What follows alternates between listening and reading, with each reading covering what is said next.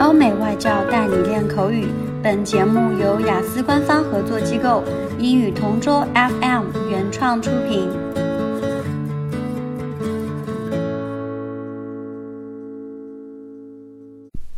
Describe someone you would like to work with.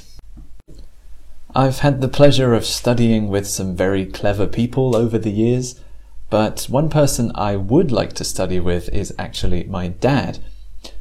My dad always helped me when I was younger, especially when I had maths homework.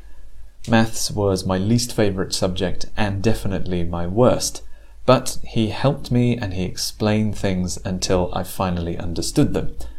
Eventually, thanks to his help, I got a C in my exam, which felt like an A plus, and that was thanks to him.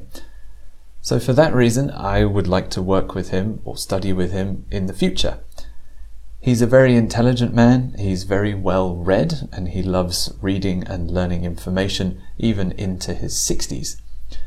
He's not very tech savvy though, so I think we would make a good team because I can help him figure out computers or find answers online, and he can support me and help me believe in myself like when I was a kid. So I think we'd make a really good team. Uh, if I had to learn something really challenging or work with someone in a project, I'd choose my dad. OK，今天的 Part Two 口语话题到此结束。